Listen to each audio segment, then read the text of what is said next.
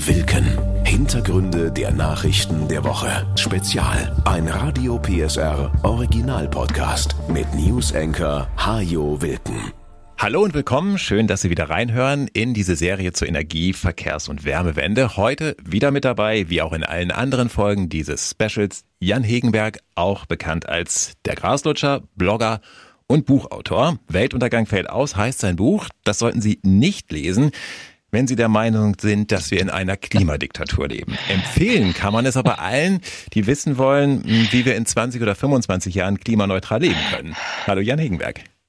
Hallo, vielen Dank für diese schöne Einleitung. Ja, Klimadiktatur, das habe ich in letzter Zeit häufiger mal lesen müssen, in der Bild oder auch in anderen Blättern aus dem gleichen Verlagshaus, die wirklich viele Schlagzeilen produziert haben rund um die Wärmewende und den Einbau klimafreundlicher Heizungen. Hatten Sie den Eindruck in den letzten Wochen, dass da sachlich über Wärmepumpen oder Gebäudedämmung berichtet wurde? Nee, leider nicht. Also vereinzelt natürlich schon, aber da war schon wirklich eine ganze Menge Unfug im Umlauf. Das Gesetz zur Wärmewende ist ja noch nicht durch den Bundestag, aber wenn es jetzt im Kern so beschlossen werden sollte, wie die Koalition das auf den Weg gebracht hat, dass neue Heizungen ab dem nächsten Jahr also zu 65 Prozent mit erneuerbaren Energien betrieben werden müssen. Welche Art von Heizungen kommen dann eigentlich noch in Frage? Klar, also Wärmepumpe ist jetzt in aller Munde. Klingt auch immer so, als wenn man jetzt vorgeben würde, ihr müsst alle eine Wärmepumpe nehmen. Ist natürlich nicht so, aber Wärmepumpen sind halt einfach ein äh, kleines Wunderwerk der Technik, weil sie unfassbar effizient funktionieren weil sie sich der Wärme bedienen, die in der Umwelt sind. Und das ist nicht nur sparsam und effizient, das ist irgendwie auch unglaublich elegant. Da schlägt mein Physik-Nerd-Herz so ein bisschen hoch, wenn ich mir das so vorstelle. Wenn man jetzt was anderes machen möchte, gibt es natürlich noch die Möglichkeit, dass man äh, Fernwärme benutzt und sozusagen die Wärme gar nicht in der eigenen Wohnung erzeugt, sondern das irgendwo zentral geschieht, was meistens dann auch ein paar Effizienzvorteile hat, wenn man einfach ein großes Werk für die Wärmeerzeugung hat und dann leitet man die Wärme in die verschiedenen kleinen Haushalte.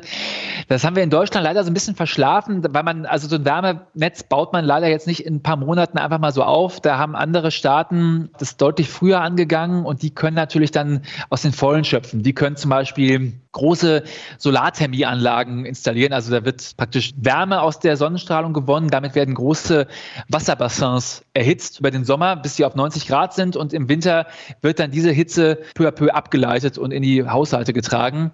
Können wir vielleicht auch mal machen in zehn Jahren, aber bis dahin brauchen wir halt Fernwärmenetze.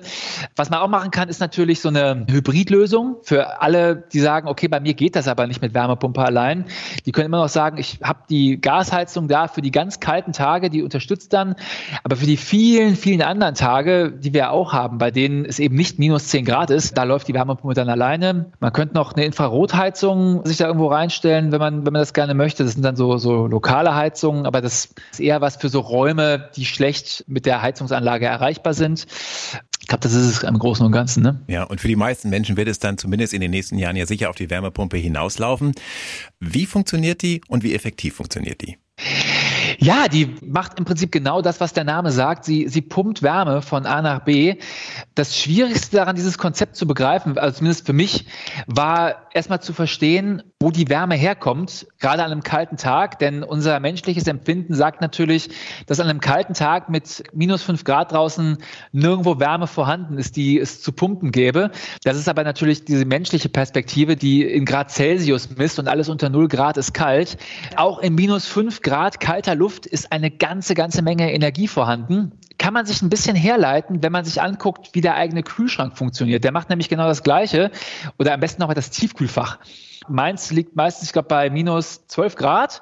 Und wenn ich dann an den Schalter rangehe und sage, jetzt gehe aber auf minus 14 Grad, dann macht dieser Kühlschrank genau dasselbe. Er pumpt aus der minus 12 Grad kalten Luft, die ja schon sehr kalt ist, nochmal Energie raus und kühlt sie auf minus 14 Grad runter. Und diese Wärme, die kommt hinten aus dem Kühlschrank raus. Wenn man da mal die Hand dran hält, dann merkt man, ja, das ist die Wärme. Das ist die Wärme, die das Tiefkühlfach aus dem ohnehin schon super kalten Tiefkühlfach rausgepumpt hat. Und das funktioniert umgekehrt eben genauso mit einer Wärmepumpe. Da wird eben aus der kalten Umgebungsluft die Wärme rausgepumpt und in die Wohnung oder in das Haus rein.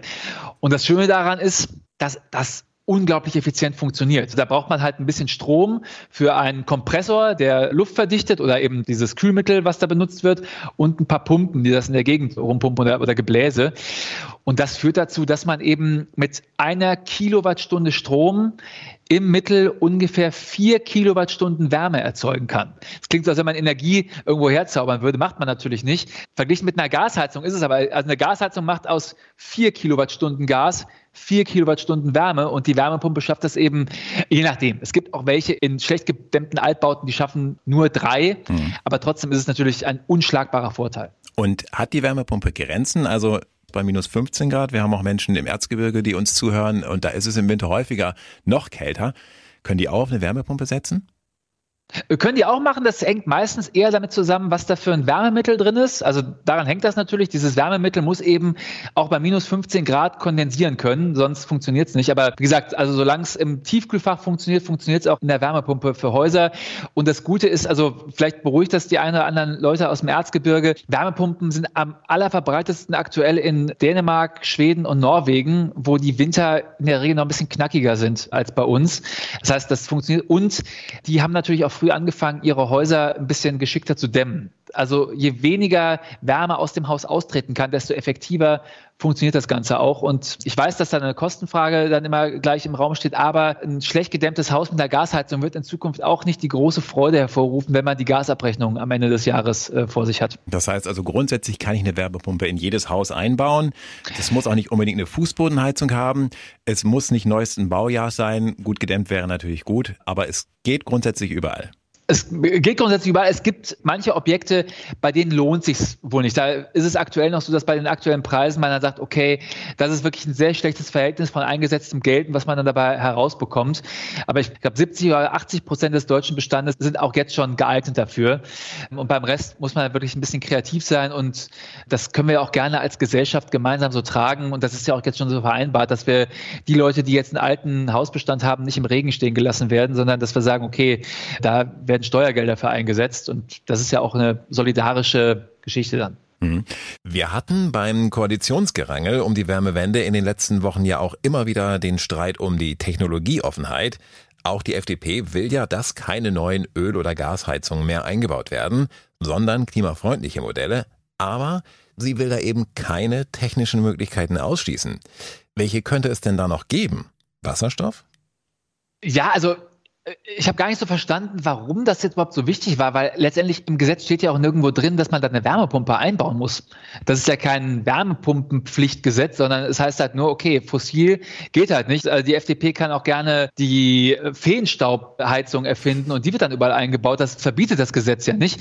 Da ist eben der Punkt, das ist ja eigentlich technologieoffen und wenn jemand unbedingt möchte, dann kann der auch in Zukunft mit Wasserstoff heizen. Es wird nur unfassbar teuer werden und ich fürchte, die Leute, die jetzt den Traum haben, dass sie einfach nur ihre jetzige Pumpe ein bisschen pimpen und dann in Zukunft funktioniert die mit Wasserstoff, die werden sich sehr ärgern, wenn sie dann die Rechnung sehen. Denn dazu muss ja auch dann ein Netz in der Nachbarschaft sein. Dazu muss sich irgendein Wärmeversorger finden, der die Investition leisten will. Und das wird es, glaube ich, auf dem freien Markt sehr selten geben. Also wenn sich jemand findet, dann soll er das machen.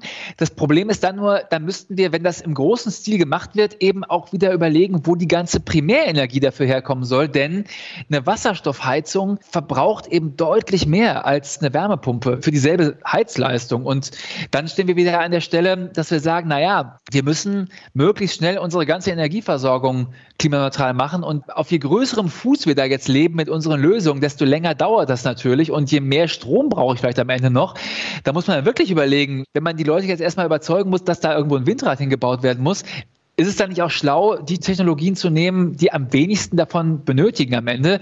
Wie gesagt, muss jetzt kein Verbot sein, aber zumindest den Gedanken fände ich irgendwie äh, denkenswert zu sagen, lass uns doch am besten auch auf die Technologien konzentrieren, die dann auch am sparsamsten sind. Mhm.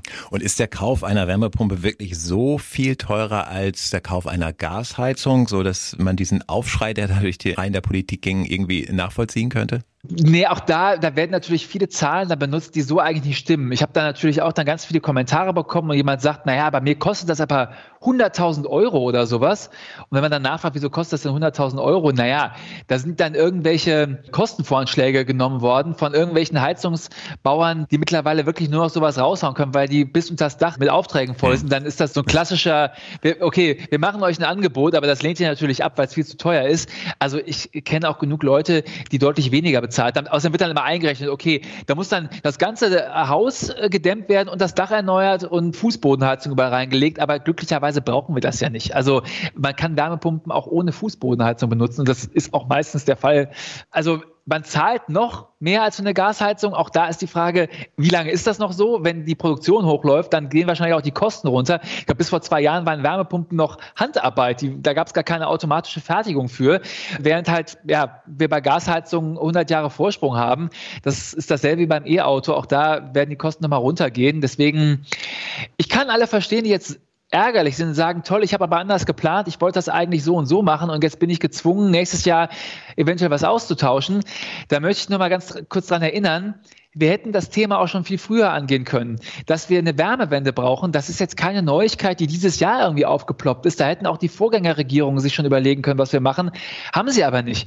Es wurde immer schon gewarnt, je länger wir mit sowas warten, desto schmerzhafter wird es am Ende. Ja, deswegen ist es an manchen Stellen jetzt wirklich schmerzhaft. Das hätte man verhindern können. Dänemark hat vor zehn Jahren Gasheizung verboten und gesagt, okay, jetzt gibt es Übergangsfristen. Da war das natürlich weniger schmerzhaft. Ich finde es schwierig, da jetzt zu sagen, äh, die Regierung Regierung jetzt zwängt uns da irgendwie neue Heizung auf. Naja, liegt auch daran, dass wir das ziemlich verpennt haben, das Thema womit wir dann doch wieder so ein bisschen bei der politischen Diskussion sind, aber das lässt sich bei diesem ja. Thema wahrscheinlich auch nicht vermeiden. Es sind ja auch zwei Punkte dabei zu berücksichtigen. A, wenn ich mir eine Wärmepumpe einbaue, steigt ja auch der Wert meines Hauses. Pi mal Daumen, Stand der Kosten heute, so nach acht bis zehn Jahren sollte man die Kosten einigermaßen wieder raushaben, die man da investieren muss. Und nun hat sich die Ampelkoalition ja für den Weg entschieden, bei einigen Haushalten bis zu 50 Prozent der Kosten zu übernehmen. Ja. Man hätte ja auch sagen ja. können, wisst ihr was, wir lassen das alles sein mit der Wärmewende. Jeder kann heizen, wie er will. Irgendwann kostet es halt extrem viel mit Erdöl und Erdgas. Da müsst ihr sehen, wie ihr das bezahlt. Dann werdet ihr schon freiwillig eine Wärmepumpe einbauen, aber dann ohne staatliche Förderung. Ja, und dann wird's richtig schmerzhaft. Dann geht das Ding kaputt und dann merken die, oh, jetzt muss ich irgendwas anderes machen und dann kommt die Investition und dann vielleicht auch noch ohne Wärmepumpen Hochlauf. Das heißt, die Dinger sind auch noch teurer, als sie jetzt in Zukunft sein werden. Also auf eine gewisse Art kann man das Ganze auch als Verbraucherschutzgesetz bezeichnen, denn wenn wir einfach so weitermachen wie bisher, dann wird's für manche Leute sehr, sehr teuer. Und dann mache ich mir auch wirklich Gedanken um das Sozialgefüge, dass ja manche Leute wirklich überlegen müssen, okay, kaufe ich mir jetzt was zum Anziehen oder heize ich diesen Winter? Wobei man natürlich auch nicht unterschlagen darf, Strom wird möglicherweise auch teurer. So ganz genau wissen wir alle nicht, was wir dafür in 20 Jahren bezahlen müssen. Das stimmt, aber zumindest die jetzigen Projektionen, die zeigen, wenn man mit einrechnet, wie sich Gas- und Ölpreise entwickeln werden, dann wird die Wärmepumpe auf so acht bis zehn Jahresding auf jeden Fall günstiger sein als weiter fossil heizen. Sind Wärmepumpen eigentlich laut? Ich glaube, ein paar ältere Modelle sind laut und auch äh, sollte man gucken, wenn man da Wert drauf legt. Es gibt, glaube ich, manche Modelle, die sehr große Unterschiede haben, weil es ja auch manche Szenarien gibt, in denen es nicht so ausschlaggebend gibt. Es, es gibt ja Leute, die sagen, okay, mir ist das egal, die steht sowieso 50 Meter vom Haus weg, äh, die kann ruhig ein bisschen brummen.